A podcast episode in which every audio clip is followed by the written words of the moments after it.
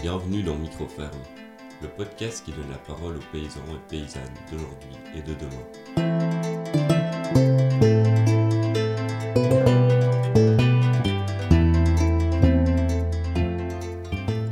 Bonjour Antonin, Bonjour. on est au jardin de la Petite Bruyère à Saint-Aignan de Crémesnil, une ferme où tu cultives des plantes aromatiques et médicinales et depuis pas longtemps aussi des arbres. Oui, c'est ça, ouais, tout à fait. Là, je suis installé maraîcher en 2011.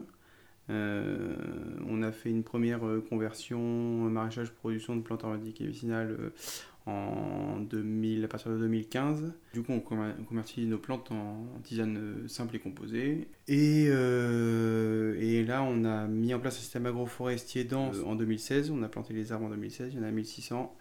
Et on a hum, mis en place euh, les arbres fruitiers entre les lignes d'arbres euh, en agroforesterie et les plantes euh, qui vont avec l'hiver dernier. Voilà. Qu'est-ce qui a fait que tu es passé du maraîchage aux plantes aromatiques et médicinales? Alors, euh, c'est une adaptation euh, de la culture par rapport à l'environnement euh, de la plaine qui est un peu difficile avec le vent, qui est même très difficile. J'avais déjà fait des essais de plantes en fait euh, à partir de 2013 dans mon système de lutte intégré avec le maraîchage. Donc, comme je ne traite pas du tout, j'avais planté beaucoup d'aromatiques et de fleurs euh, vivaces euh, pour attirer un maximum d'auxiliaires euh, et de pollinisateurs. Et, euh, et en fait, voyant que ça marchait, vraiment que les plantes aromatiques poussaient bien, celles que j'avais plantées, du coup, on, a, on s'est dit, bon, bah voilà, c'est par rapport à l'environnement de la plaine, c'était était de plus logique. Enfin, c'est assez facile parce que c'est des plantes vivaces, donc euh, elles sont. Il y a quand même des fluctuations de récolte en, selon les années par rapport au printemps, plus ou moins chaud, quoi. Donc ça peut être un peu difficile à gérer euh, selon les années. Euh, parce que sur une vivace, on peut aller du simple au double. hein. Sinon, ouais, la culture est assez simple par rapport au maraîchage. C'est pas du tout le, le souci avec les plantes, c'est pas la culture, quoi. Et, euh, et du coup, voilà, c'est pour ça qu'on est passé aux plantes euh, derrière. ouais.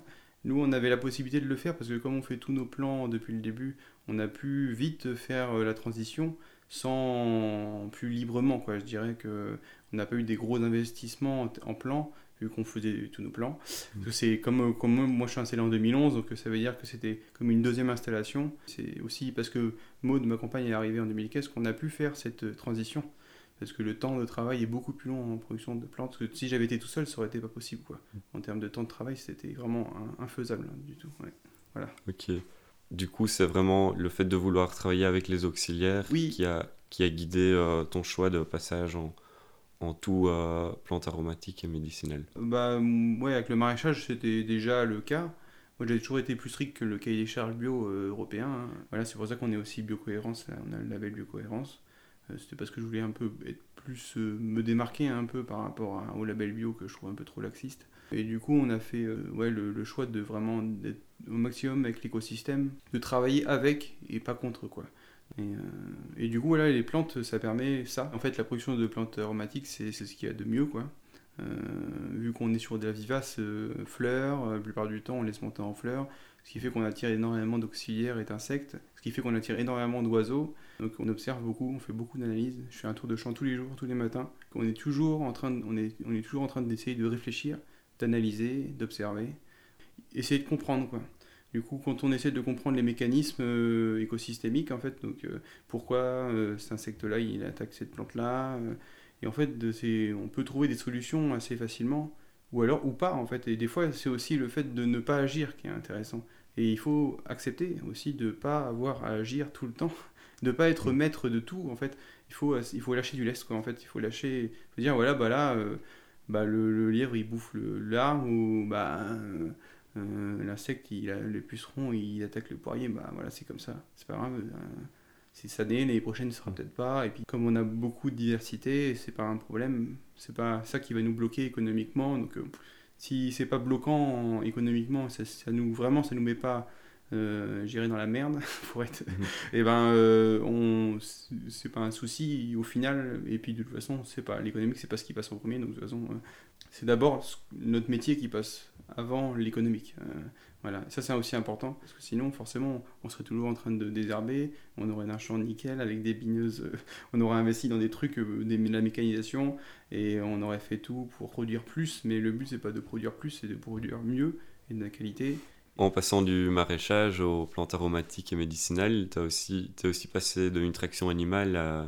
une traction euh, micro-tracteur. Ouais. À nouveau, qu'est-ce qui a fait Qu'est-ce qui a guidé ce choix-là? Euh, J'avais fait ce choix-là parce que, bah, en fait, c'est ce qu'il y a de mieux en termes de qualitatif du travail du sol après la, à la main, quoi, en gros. Quoi. C'est ce qu'il y a vraiment en termes de tassement et qualité du travail du sol. Et le travail sur billon, c'est intéressant aussi.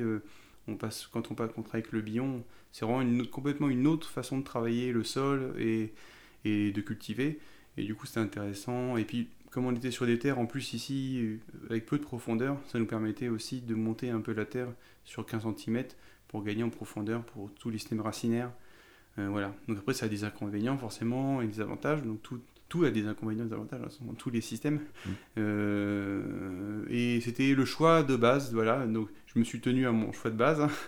Euh, parce que aussi, je devais avoir un système d'irrigation à la base, installation qui devait être top et où je devais avoir rien à faire. Et puis finalement, le fait qu'il n'y ait pas d'eau dans les nappes, bah, ça, c'était un peu quelque chose qu'on ne pouvait pas trop prévoir.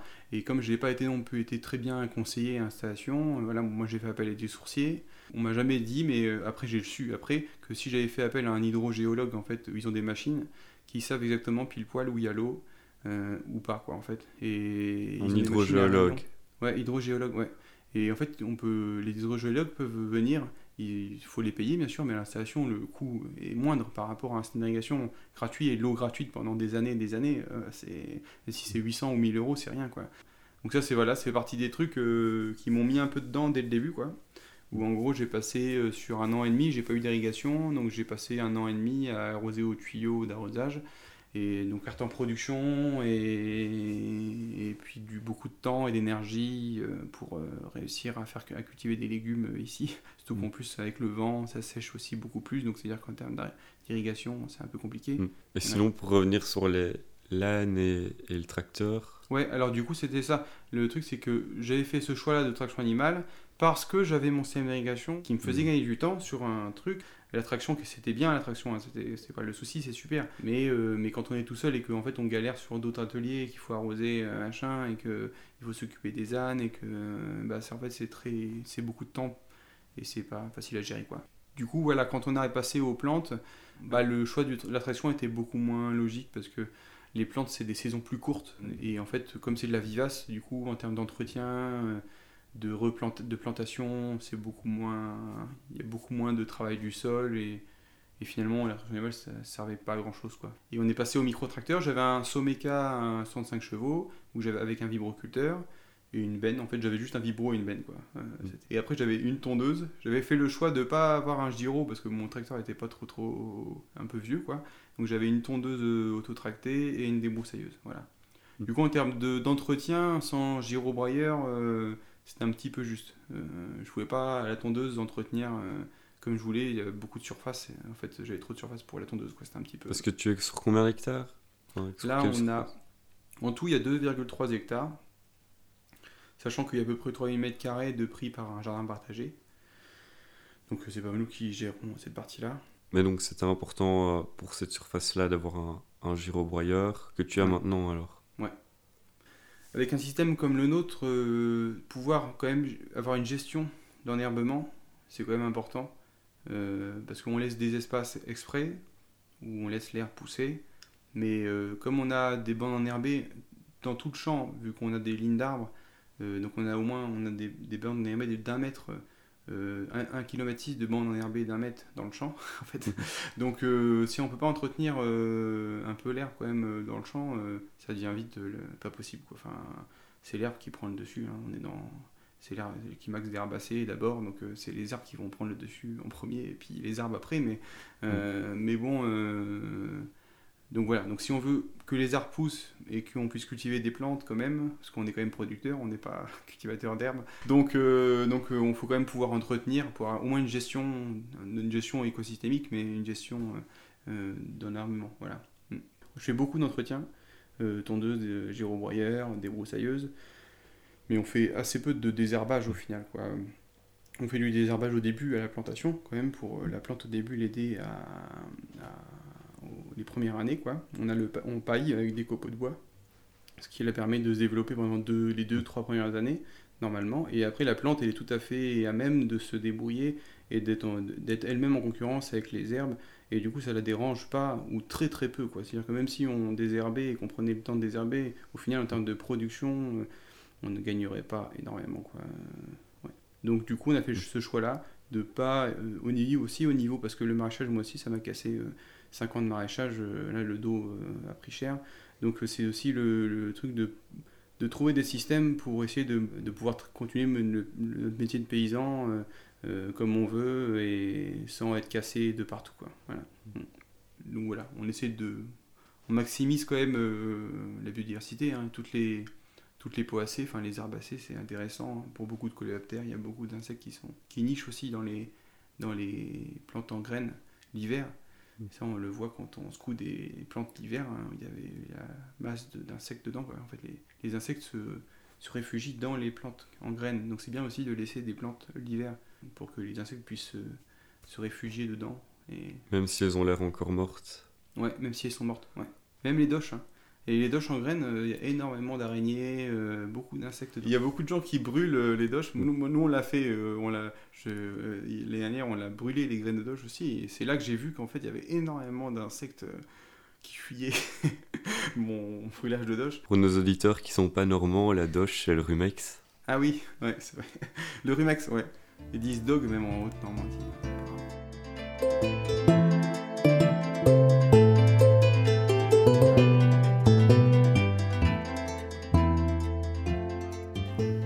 Est-ce que tu t'y prends pour le séchage? Alors pour le séchage, on a, on a, on a monté nous-mêmes. Euh, moi, je suis pas trop une bête en, bricolage, donc j'ai fait un peu mon, séchoir. Voilà, c'est le système des clés hein, euh, classique, hein, qui sont juste posées dans une pièce euh, fermée, du coup. Et on a des cadres après, des tasseaux avec des tissus en coton, en lin, voilà où on met les plantes dessus. Euh, et, ensuite, on a deux colonnes de ventilo qui s'ouvrent sur les, sur les côtés des clés. Donc, on a des piles de 10 clés. Donc, on a un séchoir, euh, on a 60 mètres carrés de clés. C'est des clés de 20 mètres par mètre. Euh, enfin, 92 par mètre, quoi. Et un déshumificateur qui tourne en permanence. Voilà. Donc, on a un séchoir avec 60 mètres carrés de clés, un autre plus petit avec 30 mètres carrés de clés, et, et une petite 10 mètres carrés de clés qui sont qu'on met euh, dans la pièce de mise en attente, qui est une pièce où on met les plantes, euh, en gros, quand elles sont sèches, on les met dans des sacs craft une épaisseur et on les met en attente. Donc en gros, euh, comme on est à fond dans les récoltes, il y a beaucoup, de plantes arrivent au même moment. Donc pour dégager les séchoirs au plus vite et pour les remplir aussi, les récolter et les remplir, comme, les plantes sèchent à peu près en 5 jours, une, enfin 4, à une, 4 jours à une semaine, du coup, ça nous permet de mettre les plantes sèches de côté, dans une pièce déshumidifiée, dans le noir toujours, et, euh, et de les effeuiller ou de les battre après, pendant que les plantes euh, mmh. sèchent. Du coup, ça nous permet de ne pas être toujours en stress, euh, ça nous permet de voilà, d'être tranquille après, d'avoir le temps d'effeuiller tranquillement quoi, nos plantes. Mmh. Récemment, tu as commencé à planter beaucoup d'arbres aussi et à les intégrer dans ton système. Comment est-ce que tu, vas le, tu comptes les valoriser? Alors, euh, il y a beaucoup, beaucoup de choses. Euh, donc là, on, va faire des liqueurs. Euh, l'idée, c'est de faire un maximum de liqueurs différentes avec tous nos fruitiers, sachant qu'à terme, on aura à peu près sur une 30-40 espèces fruitières différentes et après 20-30 plantes aromatiques différentes. Voilà, donc on, peut arriver vite à beaucoup de liqueurs. Sur la diversité, le but, c'est vraiment de valoriser donc la liqueur, c'est une première, euh, une première étape, je dirais. Euh, euh, et après, peut-être faire d'autres produits transformés avec les fruits, donc après plus classique, quoi. Confiture, sirop, voilà. Toujours dans l'optique de transformer les produits. Ouais. Transformation sur la.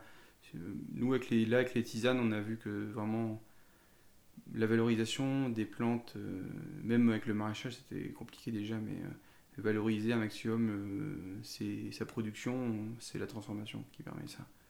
Euh, comme ça, en direct, euh, alors le séchage des plantes, c'est ce qui est le plus simple, hein. mais en termes de valorisation des plantes, on valorise pas du tout nos plantes. Par rapport au temps de travail et à ce qu'on met en place, en fait, c'est quand même très très compliqué. Pour l'instant, on n'en vit pas. Comment est-ce que tu intègres l'arbre dans ton système de culture des plantes? Bah, L'arbre, c'est une composante qui s'intègre très bien euh, au système, surtout qu'on a un environnement extérieur qui est quand même assez hostile. hein. L'environnement de la plaine, c'est quand même très hostile à tout ce qui pousse, donc et tout ce qui vit. Donc du coup, euh, l'idée c'est vraiment d'avoir une densité d'herbe le plus importante possible pour limiter l'impact euh, extérieur le plus possible. Voilà. Donc ça met du temps parce que les arbres sont en, sont en souffrance aussi. voilà, mais l'idée c'est d'être patient et que, et que un jour on, on a un, écosystème à nous, euh, un micro-écosystème qui soit ap- adapté à la culture d'autres plantes, euh, enfin des arbres fruitiers déjà qui sont, qui sont déjà là, mais et, les plantes elles seront, elles seront on les, on les adaptera en fait, parce qu'on peut faire énormément de choses, euh, d'autres choses qu'on ne fait pas encore parce qu'il y a trop de vent ou voilà. Et quand on, quand on aura nos arbres, on, on aura aussi d'autres produits euh, différents. On aura, les, on aura les arbres qui donneront des, des produits. Et on, si vraiment l'ombre est un problème pour certaines plantes, bah, on changera. Quoi. On mettra des plantes d'ombre, parce qu'il y en a plein. Mais euh, ouais, ouais, là, les arbres, euh, donc la plupart des arbres seront, enfin les 1600 euh, seront trogniers, donc seront tenus en trogne, donc de l'arbre tétard. Ça consiste en quoi? Et ben là, pour l'instant, on les fait monter comme les forestiers dans les forêts. Donc en gros, on, stimule un tronc principal sur tous les arbres. Euh, la, même, c'est une taille de formation. Donc en gros, tous les ans, on stimule un houppier et on stimule un tronc euh, pour qu'il y ait un tronc, un seul tronc principal qui soit le qui, qui grossisse le plus vite possible. Donc euh, quand le tronc principal fait entre 5 et 15 cm de diamètre, on le coupe. Et après, ça fait, ça fait des rejets au printemps. On enlève les rejets du bas, on laisse que ceux du haut. Et au bout de quelques années, euh, selon les essences, hein, euh, et ben on, enlève ces rejets et puis ça refait des rejets, etc., etc. Et ça crée une trogne, mais ça peut mettre beaucoup, beaucoup de temps. Le temps qui est vraiment la, la trogne, quoi, la, boule. Et avant que l'arbre soit, creux, ça peut mettre euh, peut-être une 100 ans, voire plus, pour qu'il y ait vraiment l'arbre creux. Et voilà, donc c'est... Et Est-ce que c'est enviable que l'arbre soit creux? Qu'est-ce que ça pourrait apporter? Bah, les arbres creux, ça apporte énormément de choses. Ça apporte bah, des abris pour beaucoup d'oiseaux, d'insectes différents, euh, qui sont aussi euh, très intéressants, les, tous les uns comme les autres. Euh, des, surtout des oiseaux, euh, des rapaces nocturnes qui peuvent nicher dans les creux des trognes, qui sont vraiment spécifiques à voir. Il y a des insectes et des oiseaux qui sont très spécifiques aux trognes. Donc ça amène vraiment toute une biodiversité de la trogne très particulière qui est vraiment très intéressante dans un système, dans un système agricole. Euh, voilà, après ça va mettre euh, 50 ans à se mettre en place, ça peut être beaucoup beaucoup de temps, donc euh, euh, on- nous on le verra peut-être jamais. hein. Mais euh, voilà, l'idée c'est aussi d'avoir un, système agricole qui est durable donc, euh, et qui dure après nous aussi. Nous, je considère que les paysans c'est juste un palier vers l'autre paysan d'après quoi. Donc euh, nous, moi je ne considère pas qu'on est après nous c'est fini. Après nous il y aura d'autres d'autres paysans qui seront là et j'espère qu'ils vont continuer ce qu'on a commencé et, et ceux d'après aussi et ceux d'après aussi sur des générations et des générations et que et dans 1000 ans ça se trouve on aura encore le chêne qui, aura 1000 ans là parce que les chênes peuvent vivre 1000 2000 ans donc euh, euh, pourquoi pas euh, imaginer que voilà si, si ça si ça continue mais mais en gros voilà l'idée c'est vraiment d'avoir un système qui est économiquement viable déjà sur une surface comme la nôtre et en même temps que que la partie économique aussi soit suivie de les parties euh, création d'écosystèmes, biodiversité, euh, durable, durabilité euh, de la structure. Et quand on parle de durabilité, on parle forcément d'arbres, parce qu'il n'y a pas d'être vivant euh, plus durable et plus que l'arbre sur Terre, ça pas. Pour l'instant, ton travail euh, te permet pas de te verser un salaire ni à ta compagne, mais donc les arbres normalement devraient te permettre ça. Oui, à terme, avec la valorisation des fruits et des plantes qu'on va commencer maintenant, euh, à terme, oui, l'idée c'est d'arriver quand même à se verser au moins un revenu à deux euh, dans les prochaines années, ouais, ouais. Et de montrer que même sur une petite surface, on peut, on peut quand même, on peut, on vit même dans des environnements difficiles, mais que ça prend du temps, quoi. Voilà, c'est ça qu'il faut comprendre, c'est que ça, ça prend beaucoup de temps, ouais. C'est marrant comme tu décris euh, la chose, on dirait que tu es passé des légumes qui sont annuels à des herbacées vivaces, puis maintenant aux arbres, et ça fait comme l'évolution de l'écosystème que tu t'es accompagné un peu. Bah en fait c'est ouais c'est un cheminement hein, donc euh, on c'est ça tout vient pas comme ça du ouais du jour au lendemain. On, c'est c'est un cheminement. Donc en fait on, commence par les légumes parce que c'est ce qu'il y a de plus facile et ce qui pousse le plus vite. Et puis et puis après quand on découvre les plantes les fleurs vivaces et les plantes aromatiques bah on dit ah ouais c'est trop bien en fait et, et, ça attire plein de plein de bourdons euh, plein d'insectes différents ah ouais alors que les légumes, ça attire pas des masses d'insectes différents. Quoi. Ça attire surtout des ravageurs qui bouffent les légumes. Quoi. À part ça, il n'y a pas grand chose qui, qui a attiré. Les, ça, ça, fait très peu de fleurs. Euh, voilà, les choux, ça fait pas de fleurs, euh, sauf la deuxième année. Mais, euh, mais bon, voilà, il y a très peu de maraîchers qui laissent leurs choux monter en fleurs. Quoi. Donc, sauf les choux brocolis qui montent, les variétés anciennes qui montent dès la première année très vite, qui font pas de choux brocolis. mais sinon, voilà, quand on fait des. En plus, nous, on faisait que des variétés anciennes. Hein. On n'a jamais fait de variétés hybrides de légumes ça c'est important aussi euh, euh, parce qu'on valorisait pas nos légumes comme il fallait. Quoi.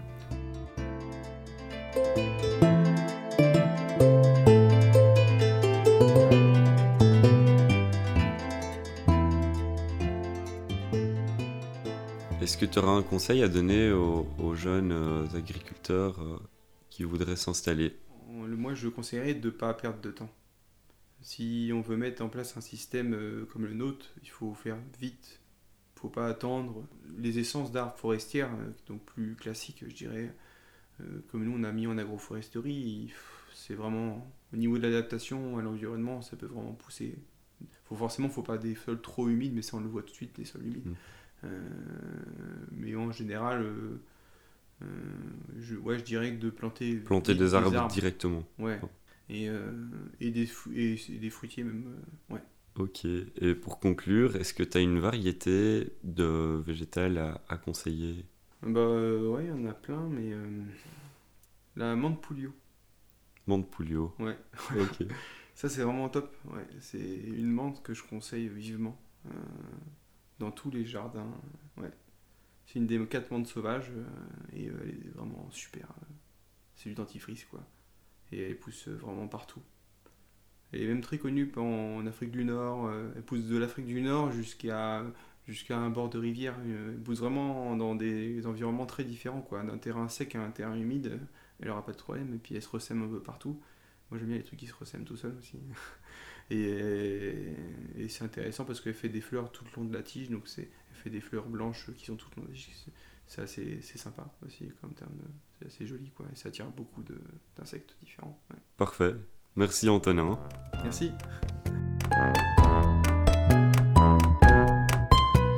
C'était Microferme, un podcast animé par Joachim de Mester et enregistré par Marie-Alice Simon.